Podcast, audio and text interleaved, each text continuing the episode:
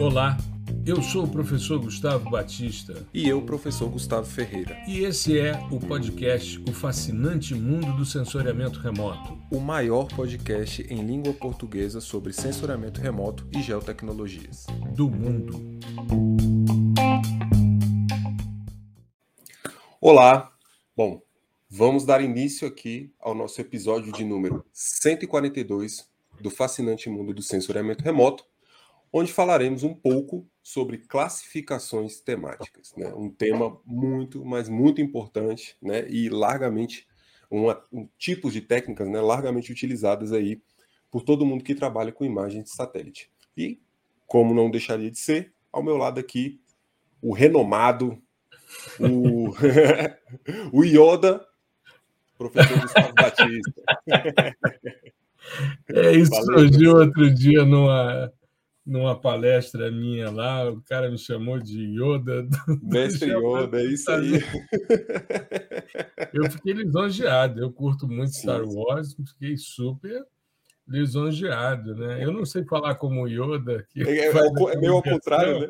É, eu não, eu, é, essa, essa habilidade eu não tenho. Tudo bem, meu querido? Como é que você está? Tranquilo, tranquilo. Bom demais. Classificação temática é um tema redundância, né? Classificação temática é um tema é, extremamente importante, eu considero como sendo o objetivo final, se a gente for pensar, de todos os cursos que envolvem processamento, principalmente de dados multispectrais, né? É uma temática extremamente importante porque é, você vai pegar uma resposta espectral e transformar numa classe informacional e isso tem um, poder muito grande desde o do início. Né? Quando a gente começa na graduação, nosso objetivo é ah, preciso fazer mapa de cobertura do solo. Né? Muitos falam sobre uso e ocupação, enfim, tem toda uma discussão em torno disso. E a questão é muito no sentido de como a gente categoriza a classificação né? para não ser é. mais redundante, ou seja, como é que a gente classifica a classificação seria muito redundante, então é uma forma da gente categorizar, mas a gente pensar, né? e claro, focando em dados multispectrais, mas também a classificação tem sido é, extrapolada para dados SAR, né? com muita facilidade, e eu vejo que com o advento, principalmente do Python, a gente tem hoje uma infinidade de algoritmos em bibliotecas como scikit-learn que Sim. nos permitem fazer o, o, o, inimaginável a coisa de 10 anos atrás. Essa, esse tipo de coisa eu fico, às vezes eu fico pensando assim, o, o tanto né, de, de técnicas, não só de classificação, mas de, de todos os outros domínios também, que a gente uhum. pode aplicar nas imagens. Inclusive nenhuma. Inclusive a gente pode fazer uma inspeção visual, né? É uma e... interpretação visual, né? Pois é. Então a, o, a gama é imensa e dentro do, uhum. do, da área de classificação é mais ainda. É, é, coisa absurda. E todo mundo que trabalha com gel e aqui eu não estou falando só de sensoramento remoto, não. Todo mundo que trabalha com gel já classificou. Se você desenhou um polígono ali no seu QGIS, no seu ArcGIS, é, onde por baixo tinha uma cena, uma imagem de satélite, você uhum. fez um, um, tipo de classificação, né? Você realizou um tipo de classificação, você agrupou ali um conjunto né, de pixels que, no seu critério, eles tinham um comportamento semelhante ou representavam uma feição específica, um alvo específico que você queria mapear. Então, o, o, você tem desde esse tipo de abordagem até abordagens das mais complexas possível. O, a inteligência artificial, né, deep learning, redes neurais convolucionais, essa coisa toda que está muito em voga hoje, também uhum. pode ser aplicada em classificação. E hoje a gente é, resolveu trazer as categorizações com uma base, com uma referência muito forte do sensoriamento remoto, que é o livros, né, o, o, os livros, as obras do Jensen, que são bastante Exato. utilizadas aí para isso. Exato. É, o Jensen, no Brasil, ele ficou conhecido quando o pessoal do INPE traduziu o seu livro de sensoriamento remoto para o ambiente. Aqui, já, já tem... que temos vídeo, é esse cara aqui, né? Exato, é. Ah, tá, tá, tá, desfocado. Ah, tá sem foco. É. Agora tá aparecendo é. um tantinho. É, sensoriamento remoto do ambiente, que foi lançado há muito tempo atrás. Eu comprei no lançamento, é, num dos simpósios de sensoriamento remoto, e que depois né, deixou de, de ser publicado e uma obra fantástica. Mas ele tem o, o, o livro de processamento digital de imagens, né, o Digital Image Processing, o DIP. E nesse livro dele, ele faz uma, uma categorização muito interessante das classificações. Antes, eu queria só fazer um, um comentário a respeito é porque a gente tem uma tendência de pensar essas categorias é, muito em função de como o algoritmo trabalha. Então, já vi alguns autores classificando é, classificadores por distância euclidiana, é, classificadores por ângulo espectral, classificadores por atributos é, estatísticos, enfim. Mas essa classificação do John Jensen é muito, muito interessante e ela é bastante abrangente. Eu vou compartilhar aqui a nossa tela para ficar mais fácil, já que a gente tem hoje a possibilidade do videocast, que sai sempre às segundas-feiras, às 5 da manhã, no Spotify e no nosso canal no YouTube, Prof. Gustavo Baptista. A gente está mudando isso porque a gente está é, começando a desenvolver uma série de atividades numa integração maior entre o laboratório de propulsão digital, comigo e com o professor Gustavo Ferreira. Então, essa estrutura geosensor que a gente tem utilizado nos nossos posts e também aqui no videocast, né? Geosensor é o nosso processo de integração. Então, aos poucos, a gente vai migrando.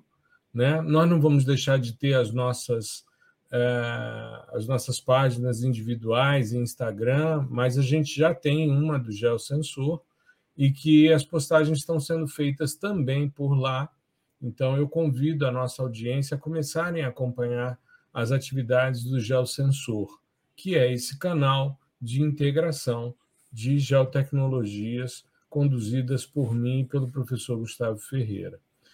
Bom, é, eu estou utilizando nesse episódio um material visual, mas que em áudio vai ser super tranquilo também de perceber, que é baseado no material do PDISL, que é o nosso primeiro curso, processamento de imagens de satélites por softwares livres, depois disso, nós lançamos o PDI com Python, que é o processamento de imagens de satélites com é, o Python.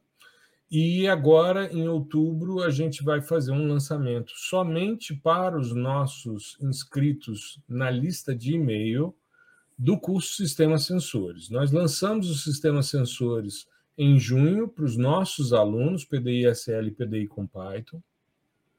E agora a gente vai lançar só para quem está inscrito. Então, se você quiser ser avisado dessas atividades, entre no site profgustavobaptista.com.br, cadastre o seu e-mail para ser avisado. Logo na página, logo no início tem lá. Você quer ser avisado das atividades do professor Gustavo Batista? Cadastre, que agora em outubro a gente vai abrir para a nossa lista as inscrições para o curso Sistemas Sensores. E em novembro, nós vamos fazer o lançamento conjunto da última turma do ano, PDI-SL e PDI com Python. Então, já fica atento também. E nós vamos dar desconto para quem se inscrever previamente. Então, a gente está é, ajustando, mas aqueles que se inscreverem tanto na página do PDI-SL como na página do PDI com Python serão é, bonificados com um desconto Sim. nesse lançamento dessa turma é, de dezembro. Né? Fora, é, fora a, a, questão da inserção de novas aulas, né? como a gente já havia falado, uhum. sempre vamos trabalhar com essa inserção e é, eu já posso dar um spoiler aqui, serão aulas é, mais de uma, né? Na verdade, vai ser uma para o módulo Python com Google Earth Engine, onde a gente vai uhum. tratar de classificação, inclusive, que é o tema de hoje, e duas aulinhas no módulo básico, uma aula sobre funções anônimas, que aí é mais Python mesmo, né, mais para o pessoal que quer programar, e uma aula conceitual muito, mas muito interessante que a gente vai tratar, vocês vão entender o porquê que o Python é dito que ele é interpretado e o que significa isso, uma linguagem interpretada, uma linguagem compilada, enfim. E a gente vai ver que é um pouquinho de cada no final, mas é uma aula muito legal para vocês entenderem como o Python funciona ali por baixo do, do, dos panos. Isso. E no PDISL a gente vai colocar a aula de classificação de, aliás, de correção atmosférica para as imagens do Amazônia 1 e do Cibers 4A para os nossos alunos. Por enquanto, ela está disponível para quem se inscreve, para quem quer assistir essa masterclass, mas ela já está também na plataforma e no lançamento a gente vai abrir essa aula também para os nossos alunos provavelmente a gente deve avançar um pouquinho também em índices de vegetação, que será, já aproveitando aqui o espaço, será também um, um mini curso que nós vamos oferecer no início de novembro.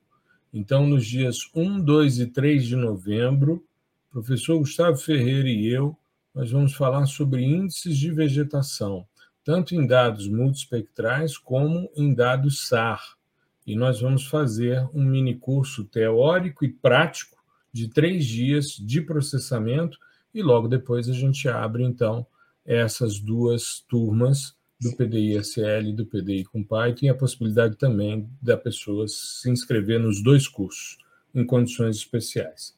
Muito bem, então vamos lá, vamos falar um pouquinho sobre classificações e eu já vou aqui trazer uma discussão sobre classificações temáticas. Deixa eu só colocar um apontadorzinho laser para conduzir o processo. Então, classificações temáticas é a primeira é, discussão teórica, tanto no PDI-SL como no, no PDI com Python.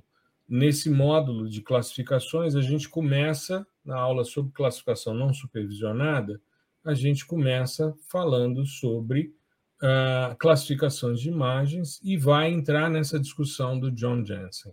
Só que antes disso, a gente precisa é, entender o que, que é um processo de classificação.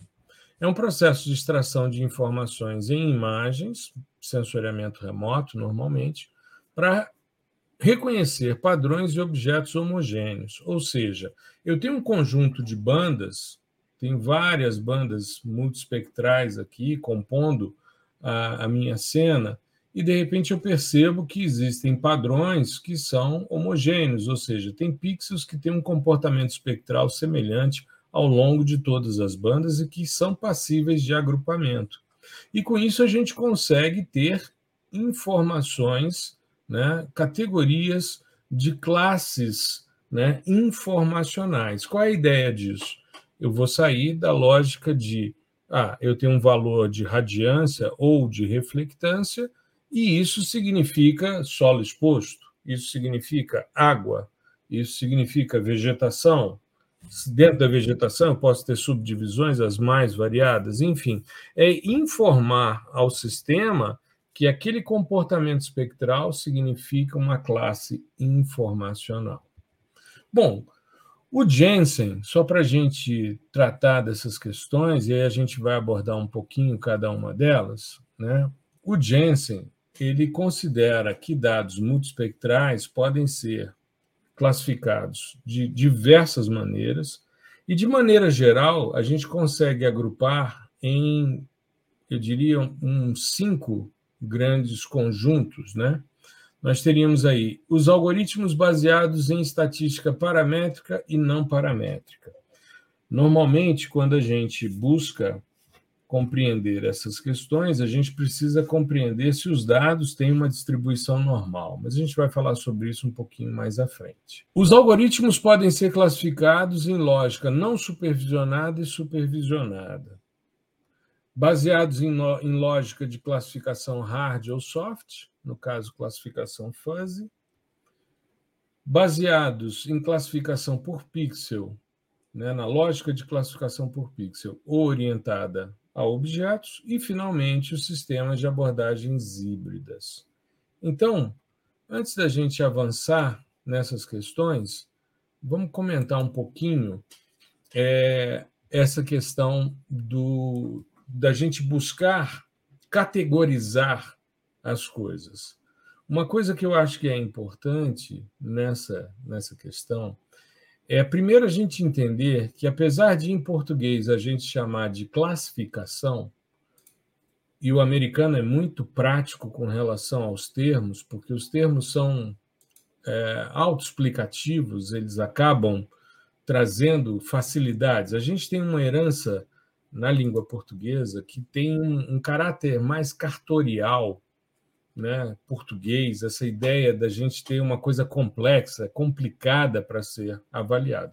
Um exemplo que eu costumo usar disso, Gustavo, é quando a gente fala, por exemplo, de modelo básico de sensoriamento remoto. A gente tem um fluxo incidente, que seria a irradiância, a interação com a superfície, que seria a radiância ou fluxo radiante refletido pela superfície, e um sistema sensor captando essa informação. O americano costuma chamar esse fluxo incidente de downwelling radiation, ou seja, é o fluxo que está descendo. E o outro fluxo radiante refletido ele chama de upwelling, ou seja, está subindo. Então, pelo próprio pelo próprio nome, você sabe qual é a direção. Você Sim, não precisa criar uma estratégia. É, você não precisa criar uma estratégia mnemônica de decoreba. Ah, peraí, é, irradiância é o que sobe ou o que desce? Aí você tem que criar, não, irradiância tem que lembrar da incidência, os dois começam com I. Aí você vai criando umas coisas assim que muitas vezes você demanda uma energia que não faz muito sentido, concorda? Sim. Sim, sim. E aí, de repente, você fica né, com uma, uma percepção como essa.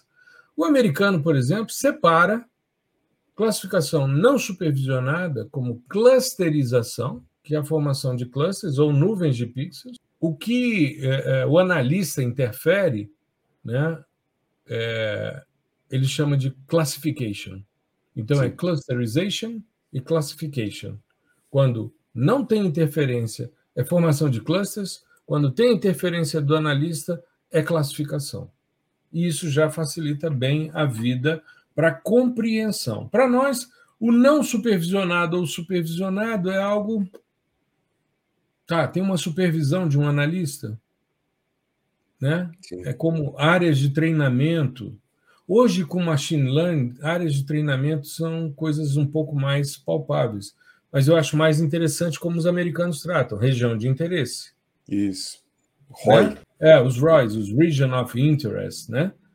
Então, assim, é, eu estou trazendo aqui algumas reflexões sobre algumas dificuldades que os meus estudantes é, encontram no processo. Até mesmo, até mesmo para pesquisar o tema, né? É, você vai tentar fazer uma tradução livre do português para o inglês para colocar não supervisionada. Sendo que você, se você digitar clustering, você vai achar tudo que você precisa.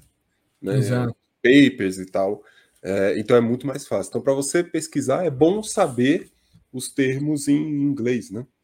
Sim, sim. Não, quanto a isso é fundamental. Isso, inclusive, é, eu fiz uma palestra né, na semana passada, levando em consideração que o nosso podcast sai, vai ao ar na segunda-feira. Então, na semana passada, eu fiz uma, uma palestra para o Geopública, que é um evento do governo da Bahia, e eu falei sobre softwares livres, né? E disse que uma das coisas que é interessante quando a gente trabalha com softwares livres é usar mais de um e preferencialmente um em português e um em inglês, para você saber a correlação de um termo em relação ao outro, porque nem sempre as coisas são é, automáticas, né? Se você uhum. pensar, por exemplo, que expansão de contraste é stretching em inglês, né? Que é um esticar, é uma onomatopeia, você não faz essas relações. Então é importante tanto a literatura que seja em duas línguas para que o indivíduo tenha essa, essa padronização. Né? Mas vamos começar a falar aqui, Gustavo, é, sobre algoritmos baseados em estatística paramétrica e não paramétrica. Vamos lá. Sim, é, esses caras eles são, eles fazem parte, é, a maioria deles, né, do, dos algoritmos assim que, na, na minha percepção, são algoritmos mais clássicos, né, mais tradicionais, que são uhum. aqueles que a gente vê geralmente nas cadeiras, nas disciplinas de graduação. Né? Então, máxima verossimilhança, é, mistura gaussiana, né? Uhum. até mesmo os de distância, né? que uhum. trabalha bastante, é, paralelepípedo. Né? Então, todos esses métodos mais tradicionais, é, eles estão dentro desse grupo, né, baseados em estatística. Inclusive, é, eu não sei para a nossa, é, nossa galera aqui da geografia, geologia, mas os geofísicos costumavam chamar esses, esses métodos de classificação estatística. Sim. Né? Então Sim. Era, era, bem, era bem direto. Isso é, anos 80, sei lá, anos 70. Você encontra na, nas literaturas aí, uh, mais específicas para geofísica, o, esse nome, classificação estatística, que eram exatamente esses métodos aí. Uhum. É uma coisa que é interessante é que uh, as pessoas normalmente partem do pressuposto que os dados de sensoriamento remoto têm uma distribuição paramétrica. E dependendo do caso, você não tem. Não tem. Índices espectrais, por exemplo, não se ajustam a uma certa normalidade. É comum que os dados de sensoriamento remoto não tenham é, uma tendência à distribuição normal. Então, é importantíssimo você testar a normalidade dos seus dados para a escolha dos métodos. Né? E aí a gente pega, por exemplo, você citou aí o máxima verossimilhança, né? tem o agrupamento não supervisionado, o EM, né? que são dados paramétricos como o Gaussian Mixture Model também, né? que é um dos, dos métodos não tão tradicionais como máxima verossimilhança. Aliás, eu costumo dizer que os softwares são é, educacionais quando eles trazem esses algoritmos clássicos que constam da literatura básica que a gente vê na graduação, né? E os outros são é, softwares mais profissionais, que têm possibilidades mais robustas de processamento. E os não paramétricos, como é o caso dos classificadores de vizinhança mais próximos, os classificadores difusos, as redes neurais, né? Eles normalmente não têm uma distribuição normal, né? e com isso é, acabam sendo é, optados né, a utilização desses algoritmos.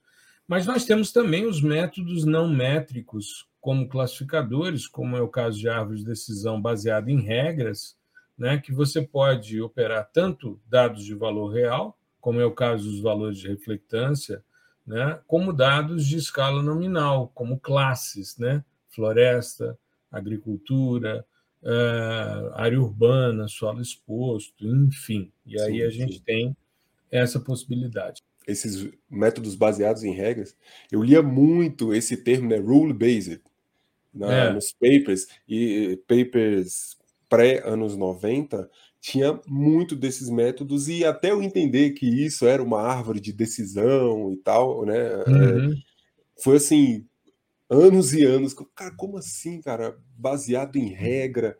Quem é que é. define isso? Como que define isso?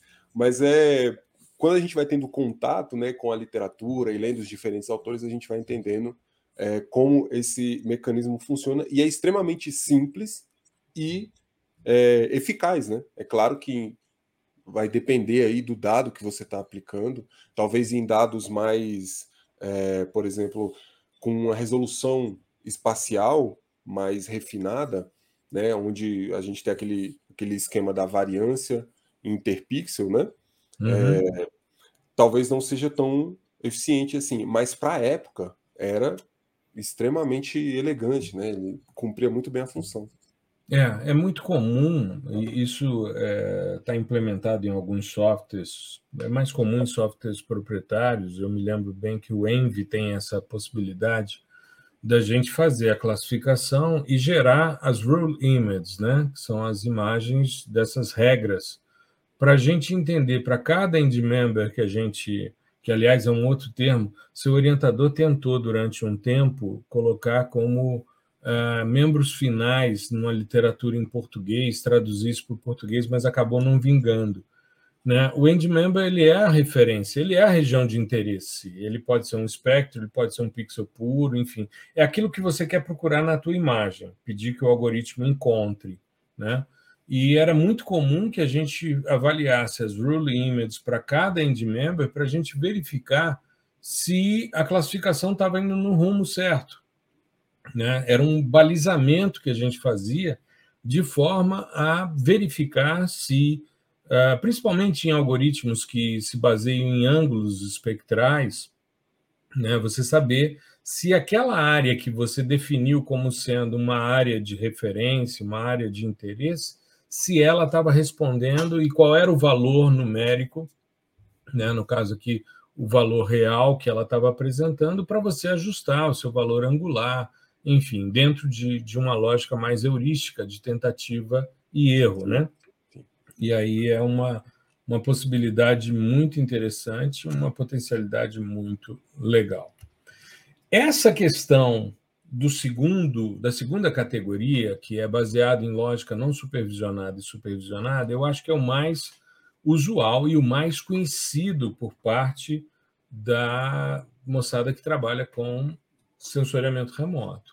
Ou seja, as não supervisionadas têm a mínima intervenção humana e as supervisionadas utilizam as amostras de treinamento. Qual é a ideia? Se você não conhece a área ou se você quer fazer um primeiro arranjo de agrupamento de comportamentos espectrais, né, avaliar a variância do teu dado e separar isso em clusters ou em nuvens de pixels que são agrupáveis, você utiliza um algoritmo não supervisionado ou de clusterização. Então, você simplesmente diz ao sistema: uh, separe tantas classes uh, usando, de repente, tantas iterações. Normalmente, Sim, esses esse... métodos são iterativos, né? E, e, esse é o ponto de intervenção. Hum. Você tem que dizer para ele em quantos clusters você quer que seja separado. Né? Exato. Então, exato. O, então, se a gente pensar, não é que o, o, o, cara decide por si, o computador decide, não, isso vai, vai ter tantas classes. Você, ele agrupa, né? Dentro de, de uma determinada. quantidade de classes que você definiu, né? Isso. Então, se você definir 100 classes, ele vai tentar, ele vai fazer, ele vai dar o melhor de si para separar pra gerar 100 classes. classes. É. Exato. Já a supervisionada, você precisa de uma região de interesse. E é bem interessante a questão da, da amostragem por, por definição de regiões de interesse, porque esse é o ponto talvez mais nevrálgico. Eu acho que tem duas questões aqui que são bastante complexas para a maioria das pessoas que começam a trabalhar com sensoriamento remoto. Primeiro, como definir essas classes? Qual é o agrupamento que eu vou pegar? E depois, qual é o algoritmo que eu vou utilizar? Eu acho que são duas tomadas de decisão que podem gerar muito sucesso ou muito fracasso. Sim. Nós fizemos é... um. Diga. Eu, eu, eu só para. Desculpa te interromper, só para. Não, é porque eu, como eu estou. Como eu estou conduzindo a, a, a apresentação, apresentação eu não não estou te vendo, então eu acabo não percebendo quando você vai falar. Isso é um não, defeito tranquilo né? Por isso que eu interrompi aqui, mas diga lá. É, eu, eu queria acrescentar a, essa parte que é um pouco mais nebulosa assim para quem está começando, não só da utilização de amostras de treinamento, mas da utilização também de pontos para validação, né? Uhum. Lá ou para a fase de teste, né? Uhum. Isso também é assim, é um questionamento constante de como você vai fazer a validação disso, né? Como que tem que ser criado é uma malha de pontos regular, é, são polígonos, eu tenho que ir a campo, enfim, é uma questão que é muito, muito, muito recorrente no pessoal aí é, que é mais iniciante, até mesmo intermediário, né, no, em termos de censuramento remoto. Exato. Eu fiz um, um evento para o lançamento de uma das turmas do PDISL desse ano, eu acho que foi a primeira desse ano, de 2022, né, que eu uh, cometi uma, uma maldade no segundo dia. Né? No primeiro eu falei de teoria, ajustei os dados, organizei, fiz as conversões, tudo bonitinho. No segundo dia, a gente fez uma classificação e eu fui conduzindo o processo para que desse errado. Eu me senti o flautista de Hamlin, que é uma história, um conto escrito pelos irmãos Grimm, né, como vários dos contos da Idade Média, que é uma, uma lenda, né, um conto que diz que havia uma infestação de ratos e um flautista se oferece né, para livrar a cidade dos ratos. E ele vai tocando e conduzindo aqueles ratos até a água, né? E aí eles vão todos ali. E eu fiz a mesma coisa, só que eu fui conduzindo para dar errado. Selecionei amostras diversas, amostras heterogêneas, né?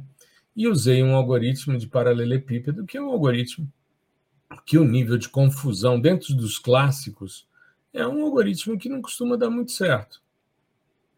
Ou mesmo se você pegar uma, uma, um algoritmo, como a gente falou, de máxima verossimilhança, com um limite de tolerância entre as classes, né, entre as isolinhas de probabilidade é, da ordem de 5%, você vai ter muito da imagem não classificada. Sim. Né? Vai ter muita confusão. Então você conduz isso e o nível de frustração é imensa, é imensa, né? Aí depois eu fiz depois um ajuste para mostrar como é que a gente agruparia as variâncias, para já definir quais as amostras, Amostras não precisam ser muito grandes, mas elas precisam ser bem homogêneas. Precisam ser né? representativas. Né? Representativas, exato. Né? Para a gente poder fazer isso com um nível de tranquilidade. Sim.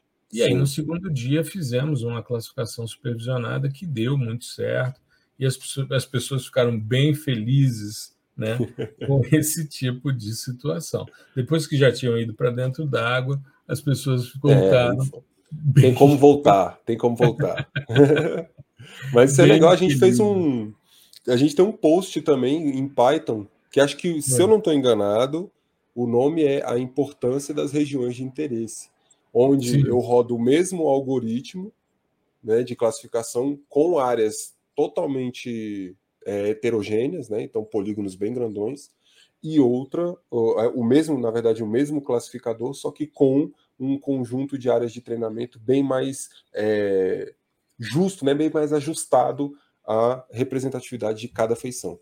E o impacto, assim, a diferença, eu não precisei nem calcular nenhuma métrica, nem nada, a diferença é visual, você consegue entender que o, o, o, impacto né, da escolha da área de treinamento da maneira correta é assim, é absurdo na imagem. Uhum. Com certeza, com certeza. E a gente precisa ter isso claro precisa ter isso em mente né, para a escolha dessas amostras, para escolher o algoritmo. Dentro dessa questão, o Jensen traz uma, uma discussão muito interessante, e aqui eu mostro uma, uma classificação né, sobre lógica de classificação hard ou soft. E ele salienta o seguinte: que os algoritmos que a gente viu na categoria anterior, classificação supervisionada e não supervisionada, eles se baseiam numa classificação dura para produzir o mapa né, de cobertura. Ou seja, ou é uma coisa ou é outra. Ou é floresta, ou é agricultura, ou é urbano. Aquele pixel, ele não tem uma possibilidade de uma coisa heterogênea. Né? Então, existem classificadores como lógica fuzzy aqui, né? No exemplo que a gente adotou, que é uma publicação de Peters e colaboradores de 2011, é, ele faz uma classificação utilizando os p-valores, né, os p-values, e aí ele vai vendo, né, dentro de um conjunto mais difuso, né, uma mistura, ou seja, o, o, você pode ter gradações, você não precisa necessariamente criar um limite é, duro, né? bem, bem discreto. Ah, não, isso daqui é agricultura e do lado eu tenho solo exposto. Quando você tem um contraste assim, tudo bem, mas a gradação, por exemplo, de um campo para um cerrado, senso estrito, para depois uma massa de galeria, tem transição, tem gradiente, né? Então, Esse... o que o, o Jensen salienta é que esse tipo de classificador ele pressupõe esse gradiente. Ele Sim. pressupõe essa, essa dinâmica. Não necessariamente você tem que ter uma, uma binarização, né? ou é isso ou é aquilo.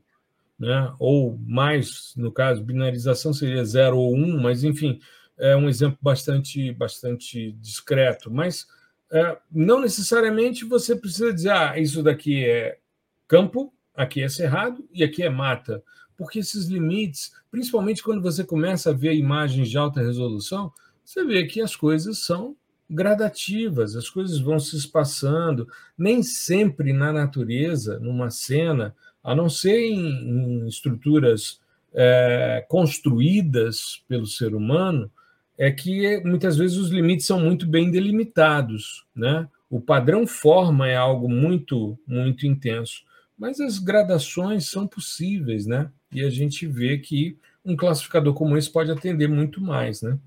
É, são os, os, os pixels quânticos.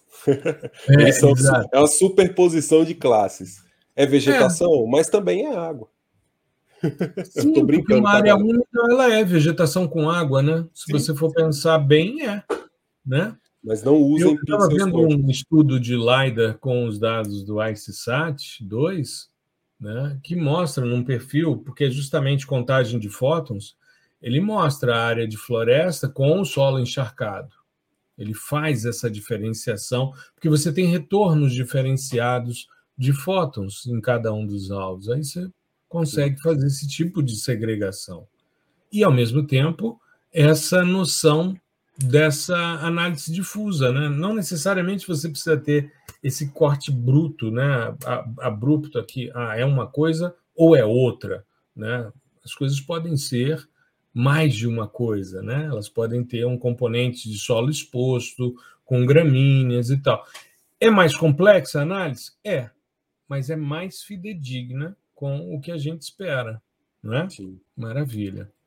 Bom, uh, essa daqui é algo que é, é, bastante interessante e que tem sido muito demandada, principalmente depois dos dados de alta resolução.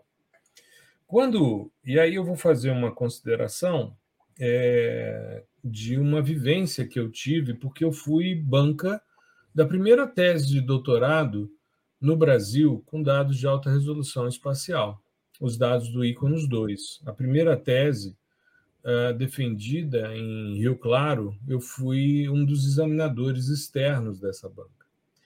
E eu já comentei isso por diversas vezes a respeito dessa questão, porque me chamou muita atenção na análise, né, é que uh, o solo exposto ele tinha um comportamento idêntico numa classificação pixel a pixel dos telhados. E era uma área urbana que tinha solo exposto e que tinha telhado. E aí o, o, candidato, né, que estava defendendo a tese, ele comentou que achava, né, que aquilo poderia ser um erro, né? O classificador não entendeu ou se confundiu. E é justamente essa questão da variância é, interpixels, que aumenta com sistemas de alta resolução, né? A intrapixel ela acaba se reduzindo, você passa a ter mais pixels puros, mas você começa a ver uma variabilidade maior ao longo de um transecto, né? E aí é, eu disse a ele, não, mas se a gente for pensar bem, faz todo sentido, porque uh, um telhado de barro é o solo exposto cozido. É a argila do solo exposto, né, se for um solo argiloso, que foi moldada e foi cozida num forno. Você deve se recordar quando a gente fez a, a masterclass na semana passada com o professor Álvaro Crosta, você deve se lembrar que ele mostrou que na área de tese dele tinha uma área lá que tinha uma resposta porque o material que era usado para fazer a cobertura das residências tinha sido retirado daquele ambiente. Sim. E aí, na resposta na técnica Cross, que não era com dado de alta resolução, mas muito interessante a, a, a técnica proposta por ele, com as últimas componentes principais, fazia essa análise, essa confusão, que depois se evidenciou muito com os dados de alta resolução. E aí houve a necessidade, porque até a chegada do Iconos 2, a classificação era pixel a pixel. Ele avaliava pixel a pixel a similaridade da região de interesse, das diversas regiões de interesse, com aquele pixel que estava sendo analisado. Então, ele compara os valores em cada uma das bandas de cada uma das regiões de interesse e ele classifica de acordo com a similaridade. Ele vai ver como é que a região de interesse se comporta na banda 1, na banda 2, 3, 4, banda N, e ele vai analisar aquele pixel em cada uma das bandas e ver se os valores são parecidos e se eu posso agrupá-los naquela classe. Essa é, essa é a lógica do vetor de atributos do, do data science aí, né? uhum. né? que é você ter um, um vetor né, representando esse, é, esse número, seja DN, radiância ou reflectância, em cada banda, e aí isso, esse vetor de atributos, ele vai representar o comportamento espectral do pixel, e a partir daí uhum. você consegue fazer essa comparação com o restante da imagem, né, com a finalidade de generalizar, que também é uma palavra bastante utilizada no contexto de ciência de dados, que é o que a gente busca com a classificação. É a, a partir de um, um, um conjunto, um vetor de, vetores de atributos conhecidos, generalizar aquele comportamento para o restante do, do meu conjunto de dados. No caso aqui, a nossa imagem. Isso. E essa lógica do vetor também é utilizada quando da classificação por ângulo, né? Sim. Porque você converte o comportamento espectral de cada pixel num vetor n-dimensional, onde n é o número de bandas. E aí você compara o seu vetor end-member com o seu vetor do pixel e vê qual é o ângulo espectral que você tem entre esses dois. Quanto menor esse ângulo, maior é a probabilidade de o pixel ser o end-member ser composto pelo end member, né? E aí você traça uma tolerância justamente para isso. Mas é exatamente essa lógica, né, desse vetor, né, n-dimensional para você fazer essa análise. A maioria dos sistemas que a gente utiliza de forma tradicional se baseia nesse, nessa classificação pixel a pixel. Né? Porém, é, com o surgimento dos dados hiperespectrais, as técnicas de orientação ao objeto, que você começa a utilizar né, segmentações das suas imagens e você busca com isso padrões de elementos de interpretação visual, a gente acaba, né, aquilo que a gente fazia visualmente, textura, cor, estrutura, forma, né, enfim, todos esses elementos de interpretação visual, você, de certa forma, acaba utilizando para fazer uma classificação orientada a objeto, ou seja, você agrega algo a mais do que apenas o comportamento espectral, para que você possa buscar zonas homólogas nesse processo de segmentação de uma imagem que tem uma resolução maior, portanto, um maior nível de detalhamento, um maior, uma maior variância interpixels da sua cena, certo? Esse, esse tipo de classificação é muito comum, inclusive, a, a gente agregar outros planos de informação. Então, eu tenho Sim. ali minha, minhas bandas, né, minhas bandas espectrais dispostas no, no, dado, e é comum, por exemplo, eu agregar como uma última banda um índice de vegetação, um NDVI, por exemplo. Um é, dado filtrado um, um filtro né, para realçar algum aspecto espacial, ou Exato. até mesmo é, dados da matriz de concorrência, né, de níveis de cinza, então dados texturais, né, uhum. é, entropia é comum colocar também. Inclusive é comum colocar tudo isso junto. Você é. faz esse, esse bolo faz aí. Um grande, um grande, é, é, um grande cubo de dados, né? Sim. É, eu participei pra... de uma banca outro dia de mestrado que o, o, candidato ele juntava uma imagem RGB, depois ele saía utilizando atributos né, obtidos em filtros de erosão, de dilatação, né, juntava essas informações para ampliar a questão e depois ele fazia a classificação orientada a objeto, né, justamente para você agregar algo mais, para que você separe o telhado que tem uma forma específica, uma textura específica, né? um, um padrão de organização espacial específico, diferente do solo exposto. E aí você separar uma coisa da outra. Né? Isso é uma, uma área que cresce bastante e que tem sido demandado também né, para a gente avaliar. E a quinta e, e última questão né, que nós teríamos aqui seria justamente ah, o, o, aspecto né, dos modelos híbridos, que englobam mais de um desses métodos, para que a gente possa melhorar essa questão da classificação. Mas eu queria falar de um tipo de classificação que a gente esqueceu de falar, que é muito importante, que são as técnicas de fatiamento. Sim, classificação unidimensional, né? Unidimensional, né? Uh, e o que, que acontece? É porque normalmente a classificação unidimensional ela acaba entrando quando a gente fala de composição colorida, quando a gente uhum. fala de cor. Aí a gente vai falar de atribuição de cor por um fatiamento do histograma. Mas quando a gente pega, por exemplo, índices espectrais, operações aritméticas as mais variadas, né, uh, eixos ortogonais, a maneira mais fácil da gente interpretar visualmente essas questões é a gente atribuir cor. Nós temos uma debilidade muito grande de discretização de níveis de cinza. Né? Um indivíduo com uma vivência muito grande em fotointerpretação, ele enxerga em torno de uns 30 níveis de cinza. Mas, normalmente, esses níveis têm que ser contrastantes, porque é, se você pegar 16 níveis muito próximos, você não separa. Agora, quando a gente fala de cor, aí a gente tem a possibilidade de trabalhar com milhões de cores. 16,5 milhões de cores você consegue numa composição RGB com três cenas com 256 níveis de cinza, com uma imagem de 8 bits. Você consegue ver o degradê. E aí você separa muito bem. Então, você poder fatiar o seu resultado, ou seja, pegar o seu histograma e cortar esse. Tanto que em inglês é chamado de density slice, né? Você faz um fatiamento de densidade. Você pega o seu histograma, a distribuição dos seus pixels, distribuição de frequência dos seus pixels, e você simplesmente fatia, né? E a gente Sim. chama de fatiamento ou classificação unidimensional, que é algo extremamente importante, né? Sim, e é bem simples de, de realizar eh, nos softwares, né? Software livre e programação também é bem simples.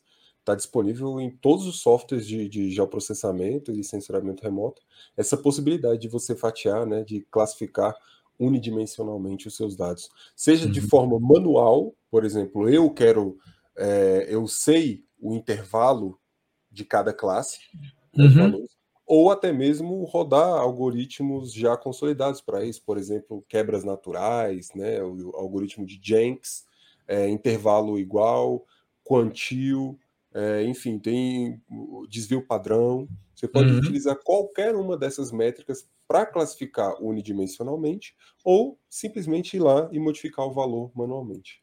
É, inclusive quando a gente faz a detecção de mudanças, eu mostro que normalmente a gente faz a diferença ou utiliza um método e o histograma da imagem resultante, eu particularmente gosto muito de trabalhar com dois desvios padrão e separar né, o que, que é dois desvios negativos, dois desvios positivos, para ver quais são as interferências de cada uma das datas em termos anomalias, de né? Detectar é, anomalias. São as anomalias, exato.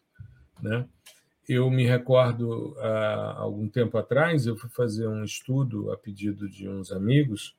Eles estavam fazendo um mapeamento é, nativo em 16 bits e queriam saber se eles fizessem a aquisição é, em 16 bits, mas rodassem tudo em 8 e depois transformassem o resultado final para 16, se haveria uma perda muito grande. E eu usei essa lógica de detecção de mudanças a partir do processo todo nativo e o processo em 8 convertido.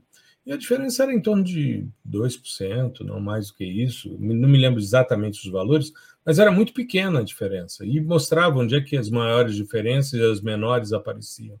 Né? Só que a redução do tempo de execução era de quatro vezes. Olha aí. Então, na hora, o tomador de decisão disse: não, tudo bem, eu aceito, esse erro é tolerável, está dentro do padrão de exatidão cartográfica que a gente precisa, e a gente desenvolve isso, então, tudo em 8 bits e depois converte para 16 no produto final. Pronto. Resolveu-se um problema porque os caras estavam mapeando um país, né? É, Eles não estavam mapeando um, uma cidade, um bairro, não, era um país. Então tinha uma demanda né, de, de, se falar. Né, e foi resolvido de, de maneira simples, né, com a técnica simples. Exato, usando detecção de mudanças. Isso é muito que legal. eu acho sensacional. Sim, eu também adoro. É, é, é. Eu acho que é, para o tema classificação, a gente poderia fazer uma parte 2 só com inteligência artificial. Né? Seria bacana mostrar para o pessoal Legal. como funciona. Né? Então, desde as abordagens mais clássicas, como rede, redes neurais artificiais, suporte vector machine, é, até Random Forest, tá? Ah, Random uhum. Forest não é clássico? É clássico, mas não é tão antigo assim, tá? Redes neurais é da década de 40. O uhum. Random Forest surgiu em 2001, se eu não estou enganado, o paper Sim. do Léo Bramian, que é o criador. E uhum. o SVM também é mais antigão. E passar KNN, por... de repente, né? KNN, que é muito tranquilo também de se entender, e entrar aí no, no na aprendizagem profunda, né, nas redes neurais profundas. E isso é, é bastante interessante porque é um tema atual, né? É, não que, que surgi, não que tenha surgido agora, uhum. mas atualmente nós temos essa possibilidade de executar esses métodos que antes estavam restritos aí a supercomputadores, né, máquinas muito robustas, e hoje em dia a gente pode rodar tanto na nossa máquina quanto em nuvem, enfim, e gera uhum. um resultado super bacana com é, acurácias, né, métricas que superam o ser humano, o olho humano, tá? Quando eu falo uhum. assim, porque às vezes a pessoa, ixi, inteligência artificial, superar o humano, pronto, é Skynet, né? Mas não é. Na verdade, a gente está falando de uma métrica de, de avaliação, né? Acurácia, enfim, qualquer outra métrica, onde é, o, o baseline, né? É, o, a base de comparação é o olho humano. Então, uhum. geralmente, o olho humano, um olho bem treinado, em certos contextos, ele chega ali a 90%, 88%, né, 86%, e temos alguns algoritmos que, em alguns conjuntos de dados, chegam a 93%, 94%, 95%. E isso é uhum. muito legal porque abre uma. É, um leque de opções né, e de aplicações, por exemplo, em sensoriamento remoto, é, pensa isso extrapolado para é, para a área de governo, né, regularização fundiária, enfim, e para outras áreas também, por exemplo, processamento de imagens médicas. Né? Imagina você uhum. ter um, uma acurácia desse nível para detectar, por exemplo, alguma doença, né, algum câncer, algum é, algum mal desses aí em alguma, alguma imagem. Alguma lesão também, né? Me alguma lembro lesão. da gente fazer, teve um amigo nosso que era matemático e que ele promoveu uma sessão especial num evento na Itália e era um congresso de imagens médicas. E aí ele pediu para a gente sair processando imagens de, de ressonância magnética, de raio-x, para a gente verificar né, lesões, tumores, coisas do tipo assim. E, e, muito interessante, porque o padrão é o mesmo, né? É uma é, matriz do mesmo jeito, você está buscando um, um alvo específico que tem uma certa é, homogeneidade ou que tenha características específicas e você pode utilizar essas ferramentas para isso. Então já fica marcado, episódio 143, classificação de imagens, né? parte 2. Parte 2. Essa parte de machine learning eu já tenho ela pronta para por causa das aulas do PDI SL e do PDI com Python, porque a gente vai até essa parte mas a parte de deep learning, como é a sua área de doutorado, você prepara e aí me passa, a gente junta isso daí, uhum. até porque a gente pode depois ampliar né, as possibilidades de classificação, porque é uma demanda muito grande. Eu vejo sempre é, pedidos do tipo classificação orientada a objeto, ampliar o nossa, nossa base de aulas de machine learning e também entrar em deep learning, que aí é algo que é, seria uma, uma oportunidade muito legal. Muito legal. Sim. Então já fica Com a dica. Certeza. Semana vamos que nessa. vem, episódio 143, nós vamos falar de classificação é, temática, parte 2. Né? Com inteligência então, artificial. Com inteligência artificial. Então, classificação de imagens com inteligência artificial, enfim. O nome depois a gente define. É. Né? Maravilha. Maravilha. Eu acho que ficou bem, bem tranquila essa ideia, né, Gustavo, da gente mostrar como o Jensen categoriza as classificações Sim. mais tradicionais. Claro que ali tem algumas coisas já de, de inteligência artificial que podem ser categorizadas dessa forma, porém, eu acho que vale a pena a gente fazer essa separação e aprofundar, também para não ficar um episódio muito extenso, né, para que as pessoas possam ouvir e assimilar né, essa questão da classificação. Né? É isso. Maravilha. Então, encerrando aqui o episódio 142, classificações temáticas, parte 1. Semana que vem, parte 2. E aí a gente fala sobre inteligência artificial. Beleza? Meu querido, se cuide, fique bem, tenha uma boa semana. A gente se vê. E a você que nos ouve, fique atento aí, se inscreva nos sites, a gente vai deixar na descrição para assim que abrir tanto os sistemas sensores como essas duas turmas do PDI SL do PDI com Python, você está atento e receber o desconto né, para poder uh, participar dessa formação e se aprofundar cada vez mais nessas temáticas. Tá legal? É isso aí. Bom, um grande abraço. É isso, pessoal. Um abraço, um abraço, professor. Uma boa semana para todos aí. E realmente, pessoal, fiquem ligados aí, fiquem ligados nos e-mails vai ter lançamento, vai ter mini curso, vai ter masterclass, tá? Então tem muita coisa aí para esse é, restinho aí, esse finalzinho de semestre, tá bom? Para a gente fechar o ano com chave de ouro e inclusive com perspectivas ainda maiores no início do ano que vem. Isso, certo? janeiro tem coisa nova. Janeiro, é janeiro, primeiro semestre tem duas coisas novas que a gente não vai dar spoiler aqui agora não, mas tem duas coisas novas que a gente está preparando e que vão ficar muito legais e ampliar ainda mais o nosso leque dentro do geosensor. É isso, é isso aí, tá bom? Um grande abraço. Tudo de bom. abraço. tchau. tchau. tchau.